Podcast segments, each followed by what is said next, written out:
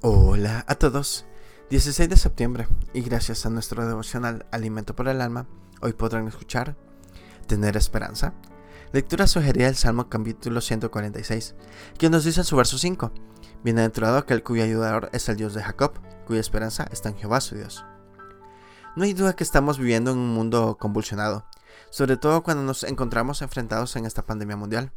Todo parece indicar que la única forma de vivir con esperanza en el mundo de hoy es confiar y esperar en Dios. Este es un buen momento para tomar la firme decisión de confiar en Dios.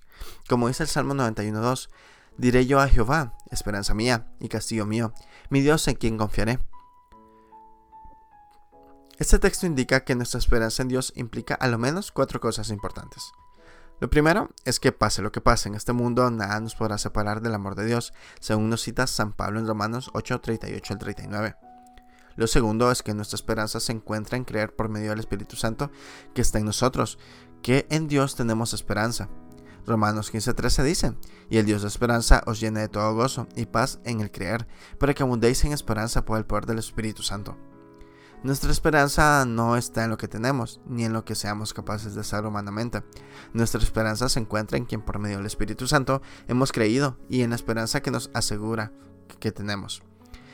Lo tercero es que nuestra esperanza no es solamente para esta vida, sino para la eternidad, dice la Biblia en la carta Tito 1 al 2. Es la esperanza de la vida eterna en la cual Dios nos miente, no miente, prometió desde antes del principio de los siglos.